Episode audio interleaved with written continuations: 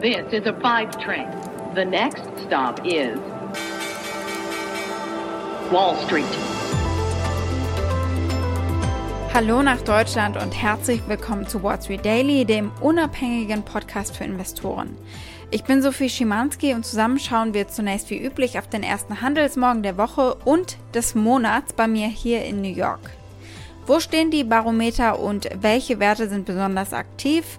Das ist unsere erste Frage, die wir beantworten. Die US-Aktien stiegen heute am Montagmorgen leicht an. Der Dow Jones steigt eine Stunde nach Handelsstart äh, etwa 260 Punkte an. Der S&P 500 legte um 0,6% zu und der Nasdaq Composite um 0,4%. Der wichtigste Grund dafür, die mit der wirtschaftlichen Wiedereröffnung verbundenen Aktien, also die zyklischen Value-Werte, steigen weiter an.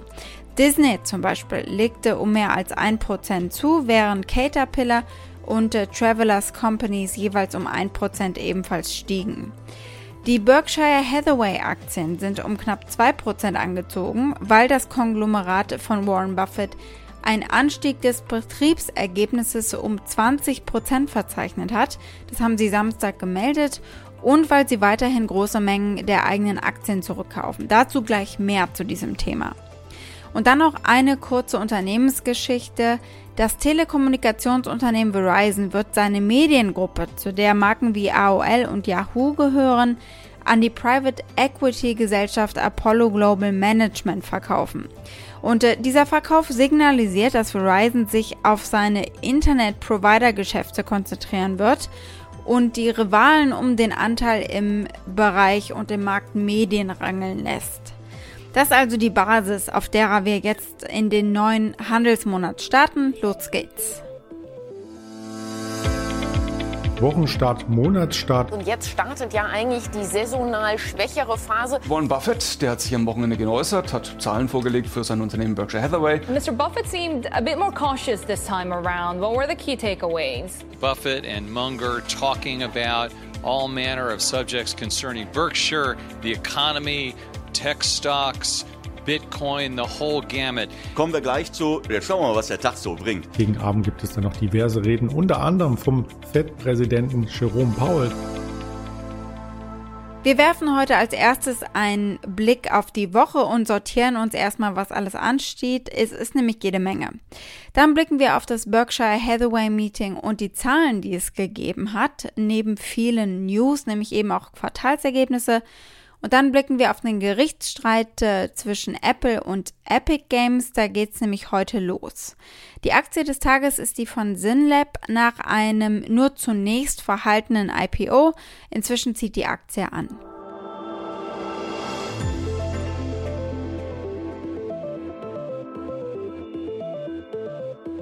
Werfen wir als erstes einen Blick auf das, was diese Woche wichtig wird. Wir starten also in den Mai, auch äh, an den Märkten natürlich, und da hat der Mai einen ganz besonderen Ruf weg. Es heißt Sell in May, then go away. Mit den Aktien auf Rekordhöhen könnte genau das der Plan sein für einige Investoren, also die Gewinne eben vom Tisch zu nehmen. Die Hypothese ist, dass Aktien in den sechs Monaten bis Oktober dann tendenziell eher schwach verlaufen. Daher sollten Anleger Anfang Mai Aktien verkaufen und dann im Spätherbst zu günstigen Preisen wieder in den Markt eintreten, bevor die Kurse wieder anziehen. Historisch gesehen hat der Ansatz für Europa gut funktioniert. In den USA jedoch äh, ist es nicht ganz so eindeutig gewesen. In 31 Tagen werden wir es wissen, aber zurück ins Heute. Der Vorsitzende der US-Notenbank, Jerome Powell, wird heute im Rahmen der Konferenz Just Economy sprechen, wo er die Dynamik auf dem Arbeitsmarkt kommentieren dürfte, die Niedrigzinspolitik und das Timing der Instrumente der Notenbank. Input bekommt die Notenbank Ende der Woche übrigens erst in Form des Arbeitsmarktberichts zum Monat März. Die Earnings Season läuft eine zweite Woche auf Hochtouren. Es gibt eine Flut von Gewinnberichten. Unter anderem von Pfizer, von T-Mobile US und Activision Blizzard. Die gibt es morgen. Dann GM, also General Motors und äh, Uber am Mittwoch. Anhäuser Busch InBev und Zahlungsdienstleister Square am Donnerstag. Und äh, es gibt außerdem News im IPO-Markt. Die Honest Company wird unter dem Tickersymbol HNST an die Börse gehen. The Honest Company ist mitbegründet von Schauspielerin Jessica Alba und sie verkaufen Babyprodukte, Reinigungsmittel und äh, Kosmetika. The Honest Company will bei dem Börsengang bis zu 439 Millionen US-Dollar einsammeln. Das Unternehmen plant den Verkauf von 6,5 Millionen Aktien zu einem Preis von jeweils 14 bis 17 Dollar. Am oberen Ende dieser Spanne hätte Honest einen Marktwert von 1,54 Millionen US-Dollar. Jessica Alba plant übrigens nicht, ihre Aktien zu verkaufen.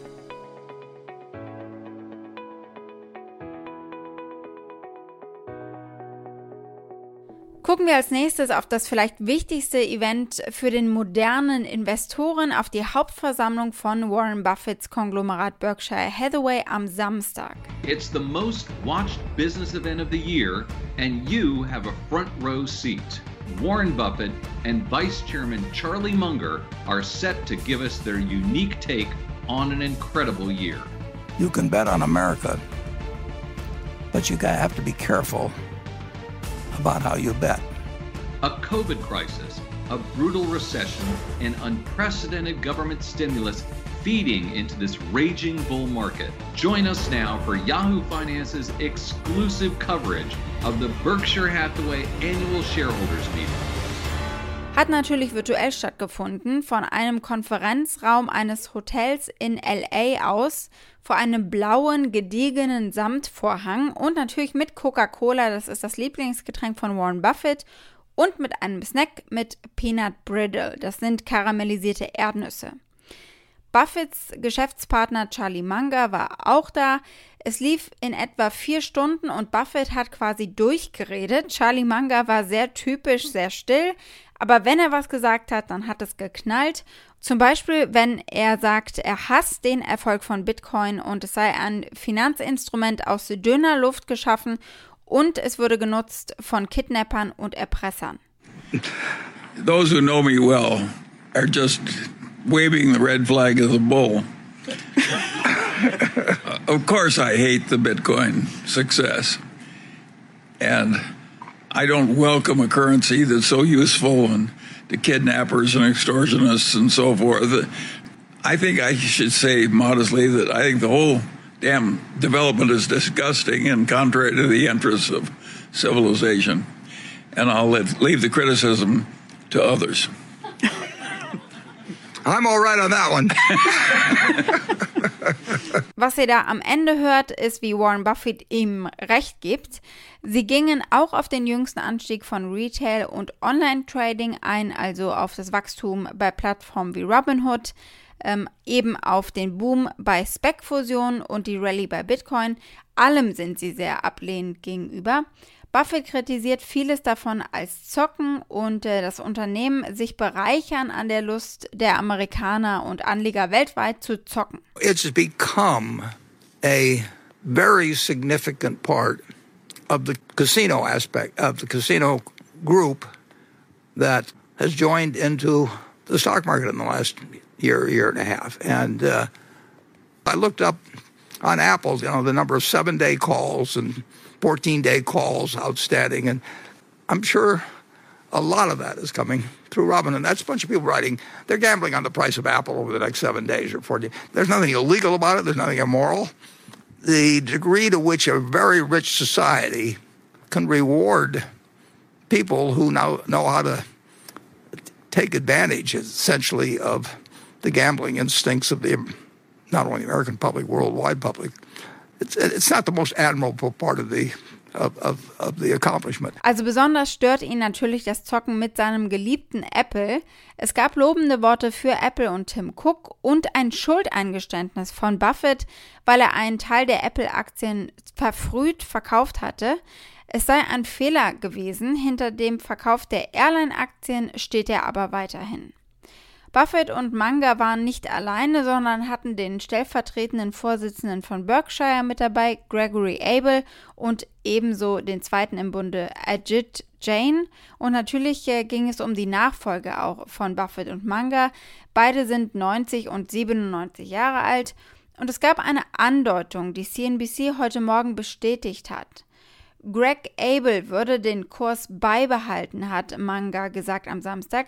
Nur ein sehr kleiner Kommentar, den wir uns gleich anhören. Hm, aber dieser Kommentar hat Spekulationen ausgelöst, weil er eben recht äh, unkonkret war.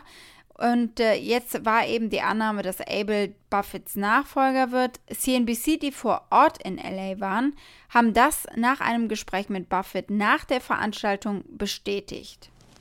Well, but that's absolutely true. But I would say this decentralization won't work unless you have the right kind of culture accompanying it. Yeah, but we do. Yeah, we do. But, but it's dependent is, on it. And I mean, Greg, will, Greg, Greg will keep the culture. Berkshire Hathaway hat auch seine Ergebnisse für das erste Quartal vor dem Jahrestreffen noch veröffentlicht. Hier eine kurze Zusammenfassung. Das Betriebsergebnis des Konglomerats belief sich im ersten Quartal auf gut 7 Milliarden US-Dollar, ein Anstieg von 20 Prozent gegenüber dem gleichen Zeitraum des Vorjahres. Warren Buffett kaufte im ersten Quartal weitere 6,6 Milliarden US-Dollar an eigenen Berkshire-Aktien zurück. Dabei hat er das Tempo etwas verlangsamt äh, gegenüber dem vierten Quartal, in dem er Aktienrückkäufe betrieben hat in Höhe von 9 Milliarden US-Dollar. Der Cash-Vorrat von Berkshire stieg im Quartal um rund 5% auf über 145 Milliarden US-Dollar und lag damit nur leicht unter dem bisherigen Rekordniveau.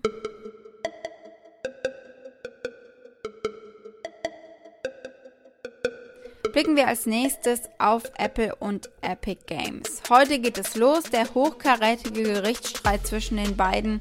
Und es geht um die zentrale Frage, wie definiert man einen Markt eigentlich im digitalen Zeitalter und wie definiert man den Marktzugang? Denn davon hängt ab, ob Epic Games die machende Fortnite, ob sie recht bekommen und ob Apple ihnen und anderen Unternehmen den Zugang zum Endkunden, also zu uns, überhaupt verwehren kann. Epic Games klagt, dass sie genau das tun, mit ihrer 30-prozentigen App Store-Provision, die sie von Entwicklern haben wollen, die ihre Apps über den Apple Store verkaufen. Wenn sie die nicht zahlen wollen, schmeißt Apple sie und ihre Apps raus. Das haben sie mit Epic Games gemacht. Laut Epic ist der App Store ein Monopol, weil Apple der einzige Distributor von Apps für mehr als eine Milliarde iPhones ist und das einzige Zahlungssystem für digitale Dienste in diesen Apps steuert, also wenn es um In-App-Käufe geht. Diese Macht, sagt Epic, ermöglicht es Apple, wettbewerbswidrige Provisionen zu diktieren, eben genau diese 30-prozentige Provision. Äh, und sie sagen, das schadet den Entwicklern und äh, es erhöht die Preise für Verbraucher. Epic hat eine Analystenschätzung eingereicht, wonach die operativen Margen von Apple für das Geschäft im Geschäftsjahr 2019 bis zu 80 Prozent betrugen. Apple sagt, es stimmt so nicht. Was passiert jetzt, wenn Epic Games gewinnt? Naja, ein Sieg von ihnen in der Klage könnte quasi eine Säule des ja sehr schnell wachsenden Dienstleistungsgeschäfts von Apple einreißen. Damit haben sie nämlich im letzten Geschäftsjahr einen Umsatz von fast 54 Milliarden US-Dollar erzielt. Ein Apple-Gewinn auf der anderen Seite könnte andere App-Entwickler abschrecken von ähnlichen Klagen. Auf jedes Ergebnis, egal was dabei rumkommt, könnten jahrelange Berufungen folgen. Und das ist bei weitem auch nicht die einzige Front, an der Apple unter Beschuss steht. Die EU-Kommission bereitet gerade ein Kartellverfahren gegen den iPhone-Hersteller vor, das noch in dieser Woche offiziell verkündet werden könnte. Die Ermittlungen der EU gehen zurück auf eine Beschwerde des Musikstreaming-Dienstes Spotify im März 2019. Auch hier geht es um die sogenannte Apple-Steuer, die Provision von 30 Prozent. Daniel Ek, der Spotify-CEO, sagt, es braucht noch so einiges, bis der Apple Store eine faire Plattform ist. I think first and foremost, this is an ongoing complaint in the European Union at this point. So I can't talk too much about the specifics on this. But obviously, long term, we do expect Apple to open up. And we're very encouraged about being able to now finally use Siri uh, as a way of just building in voice supports and also being available to build products for the Apple TV and Apple Watch, something that we haven't been able to do until very recently. So it's moving in the right direction, but we still have many, many steps to go before we consider this an open and fair platform. Ek sagt auch, Apple missbrauche seine Marktmacht, um Konkurrenten zu benachteiligen. Beim Verkauf von Software und beim Abschluss von Abos wird eine Gebühr von 15 bis 30 Prozent eben auch für Spotify fällig die nach Einschätzung von Spotify-Chef Daniel Ek die freie Wahl einschränkt und Innovation behindert.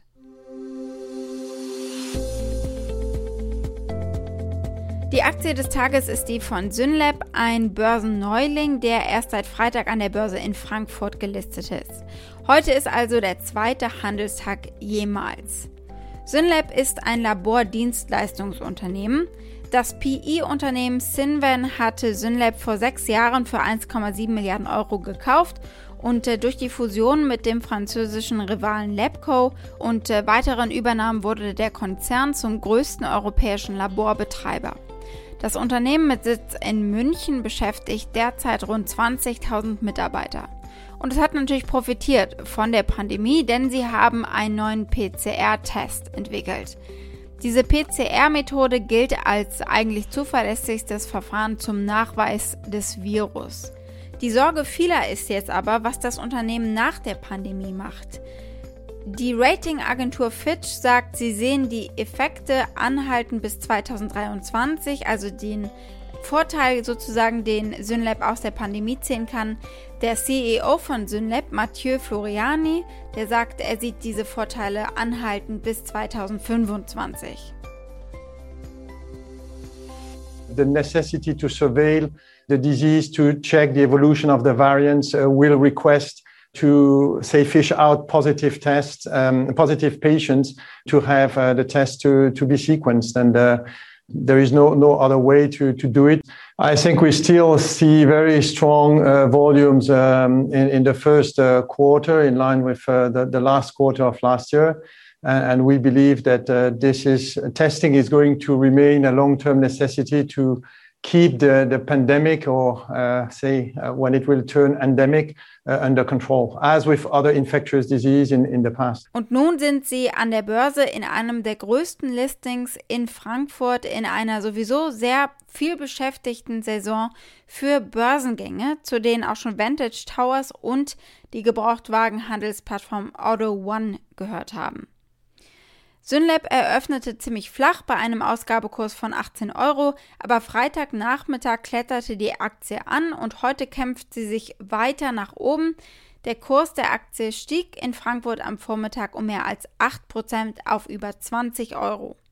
Wir schauen, ob es heute weiter nach oben geht. Aktuell sieht es danach aus. Wall Street. Das war's mit Wall Street Daily für heute. Ich hoffe, ihr seid morgen wieder mit dabei. Dann unter anderem gibt es Ergebnisse von Pfizer oder einen Ausblick auf diese und es gibt äh, einige Aussagen von Jerome Powell, wenn der später was Spannendes sagt. Hier gibt es nichts Unspannendes an dieser Stelle. Wenn ihr Fragen oder Vorschläge habt, schreibt mir an wall-street-daily at mediapioneer.com. Damit wünsche ich euch einen schönen Montagabend. Bis morgen, eure Sophie.